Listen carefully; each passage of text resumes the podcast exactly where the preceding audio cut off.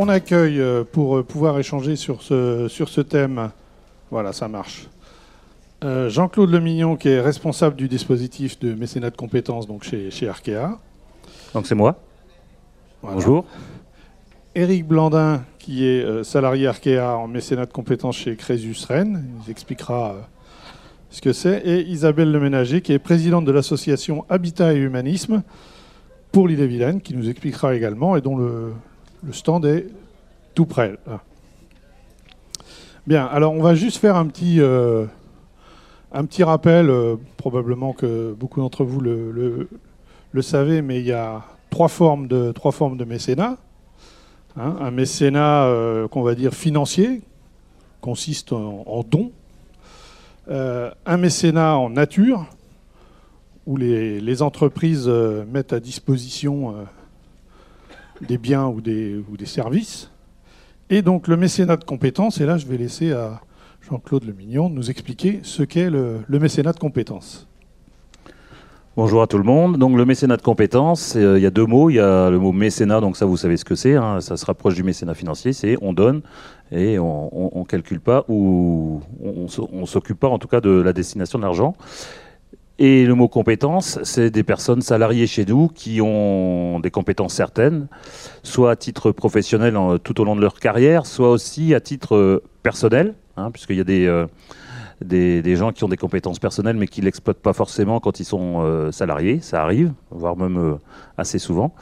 Et donc du coup, on signe un, contrat de mise à disposition du salarié. Donc le salarié reste salarié chez Arkea et il est mis à la disposition donc pour euh, justement ben, développer nos territoires et développer ben, tout ce que les associations font, font de beau sur nos territoires.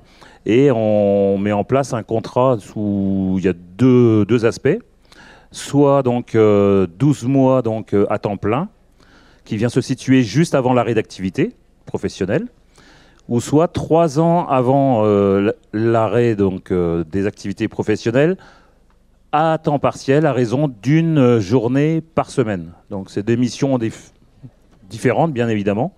Et euh, voilà un petit peu les deux process que l'on a mis en place depuis un accord d'entreprise qui a été signé donc en décembre 2017. Alors quelques chiffres clés. Euh, donc 2018, c'était la mise en place. Donc euh, on, a pu euh, mettre trois mécénats de compétences en place sur 2018. Il y en a eu 12 en 2019. Et là, j'ai déjà des engagements pour euh, 20 personnes sur 2020. Voilà. Alors concrètement, comment est-ce que les associations qui pourraient prétendre à, à bénéficier de ce mécénat de compétences peuvent entrer en contact, peuvent demander à en bénéficier Alors déjà, il faut faire 3615 Jean-Claude Lemignon, bien sûr. donc j'ai- un stand juste à côté, donc vous pourrez passer si vous êtes un peu plus particulièrement euh, intéressé. Euh, le principe, c'est euh, mon, mon- mon client, c'est pas l'association. Mon client, c'est mon, mon collègue. C'est d'abord le collègue qui exprime son souhait. hein, c'est basé sur du volontariat. Hein, euh, on, tient, on tient beaucoup à nos, à nos seniors parce que, à nos seniors parce que l'expérience, elle est quand même là. Donc, euh, on leur demande aussi de transmettre euh, les compétences aux jeunes qui arrivent. Mais pour autant, voilà, c'est un dispositif qu'on a créé qui reste à la main de nos salariés. C'est pas absolument, c'est pas du tout obligatoire, loin de là. C'est basé sur le volontariat. C'est aussi l'objectif principal, c'est aussi de, voilà, d'avoir un atterrissage en, en douceur, si possible, pour euh, la retraite, c'est-à-dire permettre à nos salariés qui étaient euh, parfois en suractivité professionnelle de bien préparer ce passage. Et euh, ensuite aussi un sujet qui est abordé pendant les entretiens que j'ai avec eux c'est est-ce qu'ils souhaitent après le mécénat transformer son temps euh, en bénévolat. Ça, c'est quelque chose également d'important pour nous. Alors, pour répondre à, la question, c'est comment les associations font, pour euh, bénéficier Ben, Il faut exprimer le besoin, déjà. Donc, euh, les besoins sont différents d'une association à une autre. hein. On a quelques collègues qui sont en mécénat qui sont parmi nos, invités, et puis Eric qui est sur, sur l'estrade avec moi. Donc on va leur laisser aussi un petit, un petit temps de parole. Mais il faut au moins avoir un des quatre critères suivants. Donc euh, l'association doit avoir pour objectif soit euh, l'entrepreneuriat euh, sociétal, soit donc être très axé sur l'environnement, hein, la protection de l'environnement, etc. donc défense du littoral ou je pense à la Rance qui n'est pas très très loin d'ici non plus, soit euh, voir un critère euh, circuit court, hein, tout ce qui est euh, circuit court également, ça nous intéresse, et enfin toutes les associations qui s'occupent de, personnes en difficulté. Alors disons en difficulté, ça peut être socialement, ça peut être aussi des personnes avec handicap. Donc voilà, il faut répondre au moins à l'un de ces quatre critères-là, qui sont les quatre critères en fait de notre stratégie euh, RSE au sein du groupe Arkea. D'accord. Alors, on a euh, donc une. Euh, donc Isabelle Le Ménager, vous représentez-vous une, association, donc on a dit Habitat et Humanisme. comment est-ce que vous avez eu connaissance de ce, de ce dispositif? Alors, le dispositif Arkea, c'est Arkea qui nous a contactés. C'est vrai qu'on a bénéficié de mécénat de compétences d'autres entreprises, puisque ça va faire six ans qu'on a régulièrement des mécénats, des mécénats de compétences qui viennent euh, travailler euh, pour l'association. D'accord, d'autres entreprises que, que, Arkea, Oui, Et alors, qu'est-ce que ça vous apporte ah, euh, bah, Ça, c'est vital. C'est vital, pour l'association parce que euh, surtout quand ce sont des mécénats de compétences qui viennent travailler à temps complet, imaginez on a une personne qui est là à temps complet dans une association. Alors souvent, nous on est une association, on a très peu de salariés, hein, on a juste une salariée à mi-temps. Donc c'est vrai déjà on a une présence. Donc en plus cette personne, quand elle est là pendant un an à temps complet, imaginez qu'elle couvre bien, qu'elle connaît très bien l'association, son fonctionnement, les bénévoles. Donc elle peut faire en plus de ça fonction des, pour lesquelles elle a été euh, missionnée, elle peut faire du lien entre tout le monde. Donc pour nous, franchement, c'est vital. Et à chaque fois qu'on a un mécénat de compétences qui doit partir, on dit Oh là là là là, mon Dieu, il va falloir faire tout ce qu'il faisait, et puis il va falloir absolument trouver quelqu'un d'autre pour le remplacer. On ne peut pas vivre sans mécénat de compétences. D'accord. Alors justement, vous, disiez que c'est un risque aussi à, à, évaluer pour vous. Euh. Alors juste pour compléter ce que vient de dire euh, Isabelle aussi, c'est euh, et dans le processus qui est le nôtre en interne, moi, je rencontre le, collègue, le candidat, le volontaire au mécénat de compétences. Je fais un petit bilan euh, tant sur ses compétences professionnelles que personnelles. Et j'oriente un petit peu, parce que j'ai plein de missions d'associations qui me sont proposées. Mais en fonction du profil, il faut quand même qu'il y ait un petit peu d'adhésion, un petit peu d'acceptation de, l'association et de, mon collègue candidat. Et je lui propose euh, souvent deux, voire trois associations on rencontre euh, les, présidents et les présidents exposent, argumentent un petit peu les missions euh, qu'ils ont envie de confier donc euh, aux collègues d'Arkea. C'est pour ça que j'avais invité Isabelle aussi sur, sur l'estrade parce que c'est ce qui lui est arrivé. Je lui ai présenté un candidat volontaire qui avait le profil pour venir aider Habitat et Humanisme, puisque c'était une personne qui travaillait déjà chez nous dans le logement social et qui connaissait plein de, plein de, de, relations identiques à Habitat et Humanisme sur Rennes. Et puis après, je vais laisser Isabelle raconter euh, l'histoire.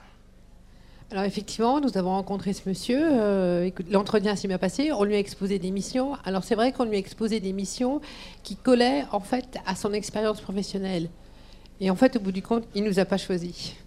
Mais ça nous a servi en fait d'expérience à savoir qu'il faut qu'on puisse proposer des missions qui à la fois correspondent aux compétences, mais à la fois qui sont en dehors des compétences, parce qu'on a tous des compétences, parce qu'il y a beaucoup de mécénats de compétences en fait qui souhaitent se mettre à disposition des associations, mais faire autre chose, de travailler dans un domaine. Par exemple, un financier n'a pas du tout envie de faire de la finance, mais plutôt s'occuper du logement social.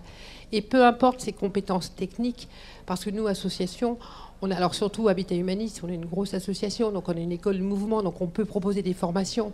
Et nous, les bénévoles, on était rarement issus du milieu, et en fait, on, a, on, arrive à acquérir rapidement les, compétences. Donc ce qui est important, c'est de pouvoir proposer, en général maintenant, on propose deux types de missions. Une mission qui correspond au profil professionnel de la personne, et puis une mission qui est complètement différente. Et souvent, ils choisissent la mission qui est complètement différente. Oui, donc il y, a les compétences, mais il y a aussi les envies. Euh, voilà, les envies. Et ce qui est important pour nous, c'est pas la compétence, c'est le savoir-être et le fait que euh, la personne porte les mêmes valeurs que nous. Après, les compétences, on les acquiert tous. Ça, c'est pas un souci. Alors, euh, Éric Blandin, vous avez, vous étiez, enfin, vous étiez, vous êtes salarié d'Arkea, donc actuellement en mécénat de compétences. Donc l'association s'appelle Crésus Rennes. Est-ce que vous pouvez nous dire un peu euh, ce qu'est cette association? Donc moi je suis un futur retraité enthousiaste parce que j'ai rencontré le président de cette association et nous nous sommes choisis, finalement, comme disait Jean-Claude tout à l'heure. Donc ça, c'est un des éléments importants. Et nous nous sommes choisis pourquoi? Parce que ben, nous avions des ambitions communes et des objectifs communs. Donc euh, Crésus aujourd'hui est une association qui s'appelle euh, donc euh, Chambre régionale pour le surendettement social. Son objectif est d'accompagner les personnes en difficulté, soit pour l'approche budgétaire, soit pour les aider, les accompagner jusqu'au bout de leur démarche pour déposer un dossier de surendettement. Donc moi, en tant que banquier, non pas encore ancien banquier, puisque je suis toujours salarié du groupe, du groupe Arkea, on va dire que j'avais quelques sensibilités sur le sujet. Et Michel Gour, donc le président de l'association, qui est aussi un ancien banquier et aussi salarié Arkea, en l'occurrence, a aussi effectivement une grande sensibilité au sujet. Donc voilà, nous sommes, euh, on va dire, euh, réunis pour une période de 12 mois en ce qui me concerne, euh, pour effectivement, donc, moi, apporter et décharger, comme vous le disiez tout à l'heure, en fait, les bénévoles d'un certain nombre de tâches aujourd'hui qui leur incombent euh, ce qui leur permet d'être beaucoup plus disponibles vis-à-vis des particuliers qui viennent les solliciter aujourd'hui, parce que nous sommes euh, appelés régulièrement. Et, pour vous donner quelques chiffres, euh, sur 2018, nous avons accompagné 2000 dossiers sur les 23 permanences bretonnes, qui sont situées à peu près dans toutes les grandes villes, pour à peu près 85 bénévoles qui, qui œuvrent au sein de l'association. Donc voilà, c'est plutôt les particuliers qui sont concernés. D'accord. Comment ça se passe au, quotidien? Est-ce que vous, êtes en contact permanent avec les, bénévoles, mais est-ce que vous êtes aussi en contact avec les, particuliers qui viennent Moi, je suis en contact régulier avec les bénévoles et avec les particuliers qui viennent nous solliciter aujourd'hui, puisque je participe aux permanences locales qui se situent la plupart du temps dans les locaux qui sont mis à disposition dans les centres sociaux euh, à Rennes ou dans les autres villes euh, bretonnes. Alors, est-ce qu'il n'y a pas justement, euh, puisque vous occupez euh, ce, poste et donc vous faites un travail important, est-ce qu'il n'y a pas euh, justement la crainte qu'une fois que, une fois que vous serez plus là, l'association peut être mise un peu en difficulté par ce, par ce vide que vous laissez? Ça, c'est peut-être un petit peu le travail de lobbying que je vais faire auprès de mon collègue Jean-Claude. Sachant qu'aujourd'hui, effectivement, je suis toujours salarié du groupe Arkea, mais je suis à fond dans le projet de Crésus. Donc j'ai eu l'occasion de rencontrer mes collègues tout à l'heure ici sur le stand Arkea, et à, savoir qu'aujourd'hui Arkea a mis en place des dispositifs de solidarité. Je compte bien euh, être aujourd'hui la passerelle entre l'association et l'entreprise. Et j'espère bien effectivement qu'il y aura une continuité. Alors est-ce qu'effectivement euh, il y aura une continuité immédiate à la fin de mon mécénat? Je ne sais pas. Mais je pense que c'est quelque chose qui peut s'inscrire dans la durée. En tout cas, aujourd'hui, ça commence déjà à prouver son efficacité. En tout cas, je pense que et le président de l'association et moi-même pouvons nous louer de nos choix. Et euh, j'ai découvert, moi, euh, quelque chose que je soupçonnais, mais en tout cas, rencontrer des bénévoles aujourd'hui qui sont euh, à disposition des personnes qui sont en difficulté. le bénévolat, c'est quelque chose que je ne connaissais pas personnellement. Donc là, je le découvre. Donc moi, de toute façon, à la fin de mon mécénat, j'ai déjà une forme d'engagement, comme disait Jean-Claude tout à l'heure, donc c'est pas contractuel, mais c'est volontaire. Donc je continuerai au sein de l'association. Et qu'est-ce qui vous a amené à justement à vouloir euh, à postuler, à faire cette demande bah, Vous savez, quand on voit la ligne d'arrivée se rapprocher euh, et qu'on s'interroge euh, sur un projet professionnel, en général, on ne vous propose pas grand-chose. C'est on continue notre activité, on va jusqu'au bout. Moi, j'avais envie de rester enthousiaste par rapport à, par rapport à ce que j'aime faire. Euh, donc, j'ai demandé une rencontre euh, avec euh, le service RH du, du, groupe Arkea. Et on m'a évoqué le sujet du mécénat de compétences que je ne connaissais pas. Donc, j'ai été curieux. J'ai été curieux et j'ai dit oui, ça m'intéresse. et, pour le coup, on m'a présenté deux associations. Et comme je disais tout à l'heure, on s'est choisi donc euh, ce qui semblait le plus approprié pour les uns et pour les autres, pour être efficace sur une période quand même relativement courte hein, et pouvoir apporter en fait tout ce que l'association est, en attente, euh, enfin en, demande par rapport à, par rapport à quelqu'un qui peut les accompagner. Mhm. oui. Euh, oui. juste pour, pour compléter ce que dit Eric. Hein. donc, vous avez bien compris, on a, on a deux exemples mon, client, c'est mon collègue euh, du groupe Arkea. Il euh, y en a un qui n'a pas choisi Habitat Humanisme. Et il y en a un qui, parce qu'il voulait faire autre chose, hein, il avait les compétences professionnelles pour faire euh, le métier dans, l'association, mais il il voulait trouver son, bonheur aussi à lui en découvrant une autre activité. Donc il est plutôt parti dans le, dans le médical. Hein. il s'occupe de Épi, Épi Bretagne.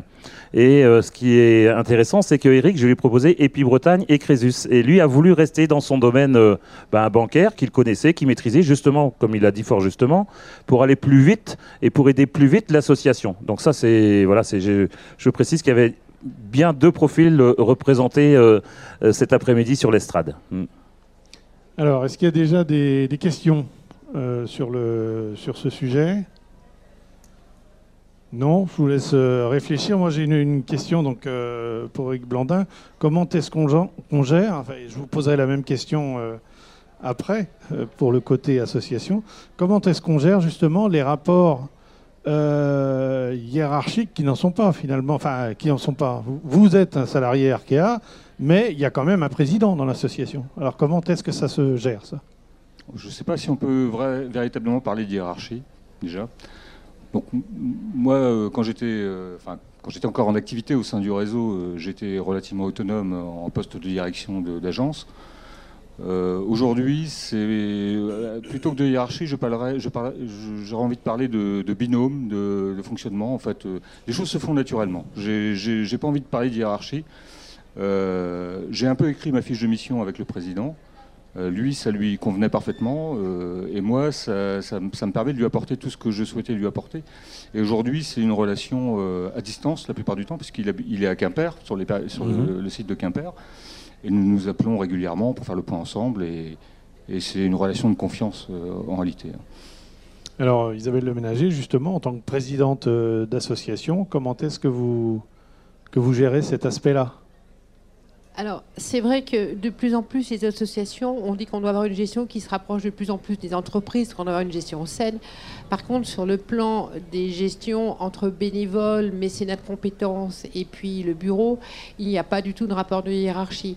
En fait, ce qu'il faut qu'on fasse, c'est que le bureau soit suffisamment enthousiaste, le président suffisamment enthousiaste pour donner envie de faire. Mais c'est vrai qu'on n'a pas du tout de rapport hiérarchique. Il faut. Et puis, c'est de la discussion euh, peut-être pas quotidienne, mais régulière pour voir si la mission, euh, si ce qu'on propose, euh, ça convient, s'il ne faut pas évoluer, parce que ça arrive que les missions à mécénat de compétences euh, viennent pour une mission X, et puis au fur et à mesure des besoins d'association et puis de ses sensibilités, elle évolue un peu. Pour nous, le principe, c'est qu'il puisse nous donner du temps et puis qu'il soit heureux dans ce qu'il fait et que ça nous apporte quelque chose, c'est le principal. Donc on ne gère pas du tout un, euh, un, salarié met cette compétence comme un salarié, c'est un bénévole comme un autre, pour nous. Je, complète sur, le, sur la même question. Il ne euh, euh, faut pas oublier une chose, hein, c'est moi le boss. Hein, ils sont dans mon équipe, je les appelle régulièrement. Il faut qu'ils me demandent s'ils peuvent poser des congés. Je demande est-ce que tu as prévenu la présidente? Ouais, ouais, c'est bon, ok, ça roule. Donc euh, voilà, il reste salarié de l'entreprise. Il y a un responsable, euh, entre guillemets, hiérarchique, puisque les relations sont plutôt des relations de, de, copains et, de copines maintenant. Mais voilà, c'est, on reste sur les règles de l'entreprise, donc pour tout ce qui est congé, tout ce qui est euh, ben, respect de la convention collective, etc. Et dans le contrat de mise à disposition, on leur demande également de respecter le, le, comment dirais-je, le règlement interne de l'hygiène et de la sécurité de l'association. D'accord. Mmh. Alors, des, une question. Y a-t-il des charges pour l'association? Je pense en particulier aux questions d'accident. Alors, les charges pour l'association, c'est tout ce qui est euh, formation, hein, parce que les domaines associatifs sont divers et variés. Euh, nos collègues, quand ils travaillent, bien sûr, ils sont formés essentiellement sur le domaine euh, bancaire. Donc les, formations, euh, par exemple, Habitat et Humanisme, Isabelle a précisé qu'ils avaient les moyens nécessaires pour former les gens y compris les coûts ben, de déplacement ou d'hébergement si c'est une formation qui est éloignée donc du, du, lieu habituel de l'association. Ça c'est le, premier coût pour l'association. Et sinon, ça s'arrête là. Le, salaire euh, chargé est, complètement pris en charge par euh, l'employeur qui reste le Crédit Mutuel Arkea pendant toute la durée. Donc en cas d'accident euh, dans sa mission, ce n'est pas un accident de travail? Si, ah, si, forcément, puisqu'il reste salarié. Si s'il est amené à se déplacer, etc., il reste sous la couverture de son salarié qui reste le Crédit Mutuel Arkea. Et deuxième question, est-ce que vous avez des expériences de euh, participation à la construction d'un projet Vous savez, la, gestion en mode projet, quelquefois, il y a des compétences qu'évidemment une association ne peut pas avoir et pourrait trouver auprès de vous. Oui, euh, pas plus tard que euh, hier après-midi, pour tout vous dire, je alors, je ne sais pas si elle est dans la salle, je crois pas, mais je pense qu'elle m'autorisera à le faire. Voilà, j'étais en contact avec la présidente euh, régionale du euh, CIDFF. Je ne sais pas si ça vous parle. C'est le Centre d'information des droits de la femme et de la famille. On, a des valeurs communes puisqu'on on a nous-mêmes lancé au sein du Crédit Mutuel Arkea un, gros projet sur euh, l'égalité homme-femme et sur la mixité. Et puis maintenant, on, va au-delà sur de la diversité. On a les mêmes valeurs. Elle a des besoins. Urgent et imminent parce que le sujet est plus que grave. Donc euh, j'ai déjà mis un mécénat de compétences dans un centre départemental, en l'occurrence celui de, Brest. Et là, on a travaillé ensemble, on a même discuté un bon moment, puisque son objectif, c'est de recruter donc euh, sur euh, sur l'aspect donc politique régional du CIDFF, où il n'y a que de la gouvernance, c'est-à-dire que que des élus des conseils d'administration de chaque département. Et on a travaillé euh, une bonne vingtaine de minutes sur le recrutement, sur son budget, euh, ce qu'elle avait déjà en, en stock, comment elle allait faire pour payer, ce qu'on pouvait lui apporter. Et je l'ai mis en relation aussi avec deux ou trois collègues pour qu'elle puisse travailler sur de la communication, sur euh, la recherche d'autres financements, avec euh, notamment Kango, que, que- que vous avez dû voir aussi sur, euh, sur notre stand. Voilà. un petit Oui, qu'on a avec lesquels on a eu une rencontre hier. Voilà. Alors, une autre, une autre Oui. question. là. Bonjour, Ouais. moi j'avais euh, deux questions. Tout d'abord, la première, je, très pragmatique, je ne sais pas si vous l'avez déjà dit. Comment en fait c'est organisé le rythme euh, de mécénat de compétences? Est-ce que c'est sur du temps de travail? Est-ce que c'est un jour par semaine? Voilà, comment est-ce que ça s'organise? Alors, juste, euh, bah, je le reprécise parce que peut-être que vous n'avez pas entendu tout à l'heure, mais c'est du temps complet tout le temps. Donc, c'est sur le temps de travail. À temps complet pendant 12 mois avant le départ de l'entreprise. Ou alors, on peut aussi partir sur du temps partiel, donc à raison d'une journée par semaine, trois ans avant le départ de l'entreprise. Voilà les, pour l'instant les deux modalités qu'on a, qu'on propose à nos, à nos salariés. Et pour ne rien vous cacher, là j'ai une demande euh, d'une personne qui est volontaire pour faire du mécénat de compétences et qui lui aimerait bien faire euh, du deux ans plus du temps plein. On, euh, on essaye de faire preuve d'agilité, puisqu'on est un groupe euh, très agile, donc on, on essaye de réfléchir ensemble si on peut trouver des solutions qui intéressent tout le monde. Quoi. Mais du coup, ça rejoint ma deuxième question. En fait, c'est vraiment, c'est pas pour du coup l'ensemble des salariés. Par exemple, un junior qui a envie de dégager du temps de travail. C'est ouais, exactement, c'est juste avant le départ de l'entreprise. Voilà. Donc euh, il y a la retraite, la personne, il y a des dispositifs internes aussi pour euh, épargner euh, quelques jours de congé pour partir un petit peu plus tôt. C'est ce qu'on appelle le congé de fin de carrière. Et juste avant le congé de fin de carrière, c'est là qu'on démarre notre mécénat de compétences. Mais vu l'intérêt des salariés, déjà, un, d'appartenir à un groupe qui fait ça. Ouais. Euh, deux, d'avoir aussi euh, l'envie de mettre à disposition leurs compétences euh, au sein d'associations. Euh, ben, J'ai des trentenaires et des quarantenaires qui sont un peu frustrés de ne pas le faire.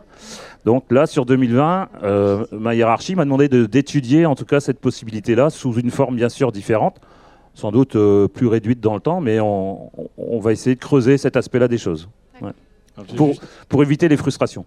juste avant de, de re- redonner les questions à la salle, vous parlez beaucoup de, de il. Je- le mécénat de compétences, il intéresse aussi les, les femmes. Vous avez des candidates femmes Alors, euh, au centre euh, d'information et de documents et de droit des, des- Non, mais des- je voulais dire, pas pour les associations, mais je voulais dire, le, parmi vos salariés, il semble que ce soit plus les hommes qui sont intéressés. Non, non, c'est ce que non, non, j'avais bien entendu oui, la question.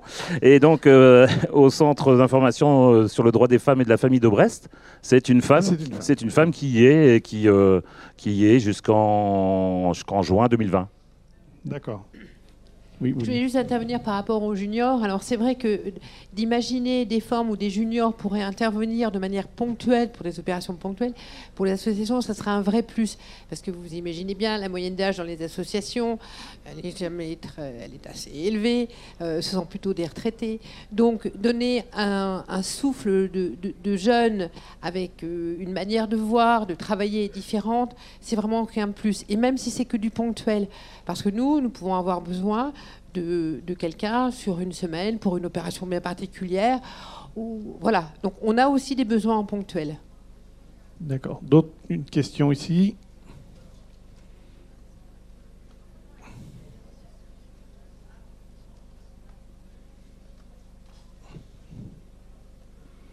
Merci. Moi, je veux juste savoir quel est l'intérêt pour l'entreprise Arkea et si c'est un dispositif national émanant de la loi du travail, par exemple? Alors, ce n'est pas, un dispositif euh, national dans le cadre d'une loi, c'est un accord d'entreprise en fait, qui vient euh, se superposer à ce qui est réglementaire. Mais les accords sont plus forts et plus euh, suivis hein, qu'une une réglementation d'un accord de branche, par exemple. L'accord est encore au-dessus. Ça, c'était pour l'aspect de votre deuxième, deuxième partie de votre question. Et, sur la première, quel est notre intérêt? Ben, Notre intérêt, c'est tout simplement de se mettre en accord avec euh, ben, nos discours. C'est-à-dire nous sommes une banque territoriale qui avons envie de défendre euh, nos territoires par quelque biais que ce soit. Le secteur euh, associatif est très présent sur nos, sur nos territoires. Et donc, du coup, on a envie de les aider. C'est aussi ben, un moyen de prouver ce qu'on dit. Et donc, du coup, ben, ce dispositif, il est super attendu par tout le monde. Et côté association, nous, de côté euh, bancaire, puisque euh, ben, on met en pratique euh, notre discours, et ça c'est important.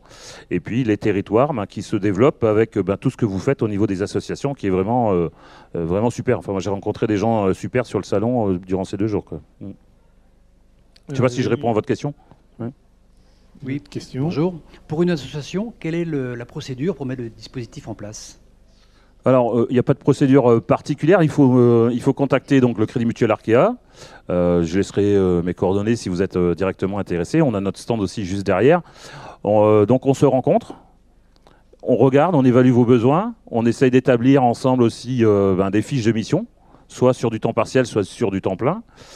Je mets en exergue aussi les difficultés qu'a évoquées Isabelle tout à l'heure. C'est-à-dire que si on est sur du temps plein sur 12 mois et qu'on travaille sur un aspect opérationnel, directement opérationnel dans l'association, le danger, c'est quand le mécénat s'en va, moi, j'ai pas euh, la faculté de trouver un volontaire euh, immédiat pour le remplacer. Pour ça que c'est Eric, je, le rappelle, s'est engagé d'ailleurs devant vous, j'ai pas, pas, mal de témoins, qui va continuer euh, en bénévolat par la suite. Donc, je ne peux pas m'engager à un remplacement immédiat. D'accord? Donc, forcément, je mets en exergue cette difficulté qui peut être rencontrée. Donc, souvent, les missions de 12 mois, si on peut travailler sur des projets, sur des réflexions de développement d'associations dans le futur. J'ai un collègue aussi qui vient de démarrer en janvier qui, euh, qui réfléchit sur l'organisation et la structuration de l'association. Ça s'appelle Andy Voile à Brest. Et là, il y a un risque majeur, c'est ce qu'on appelle un risque homme-clé, parce que le président, il fait tout. Il fait tout, il fait le secrétariat, les licences et machin. Il est lui-même euh, avec un handicap lourd, il est en fauteuil roulant et, euh, du coup il, s'est mis un petit peu euh, dans le rouge et il a eu donc un, un, pépin de santé. Sans lui, je pense que l'association peut s'arrêter dès demain, alors que ça permet à de, multiples personnes avec handicap d'aller continuer à naviguer sur, sur l'eau. Donc voilà. Donc sa mission à, à mon collègue, c'est de restructurer l'organisation de l'association de diviser les tâches, d'essayer de faire comprendre au président aussi qu'il faut qu'il lâche un petit peu. Donc un peu de pédagogie aussi, pour dire qu'on n'est pas forcément que euh, indispensable. Donc voilà, il y a tout ce travail euh, qu'il doit effectuer. Alors, je voulais juste apporter une précision. En fait, pour les associations, il faut qu'elles soient éligibles au mécénat. Donc en fait, il faut qu'on soit reconnu d'utilité publique pour pouvoir fournir un rescrit fiscal. Ça, c'est obligatoire. Toutes les associations ne peuvent pas être éligibles au mécénat. Et vous rajoutez à ça les quatre critères que j'ai évoqués tout à l'heure.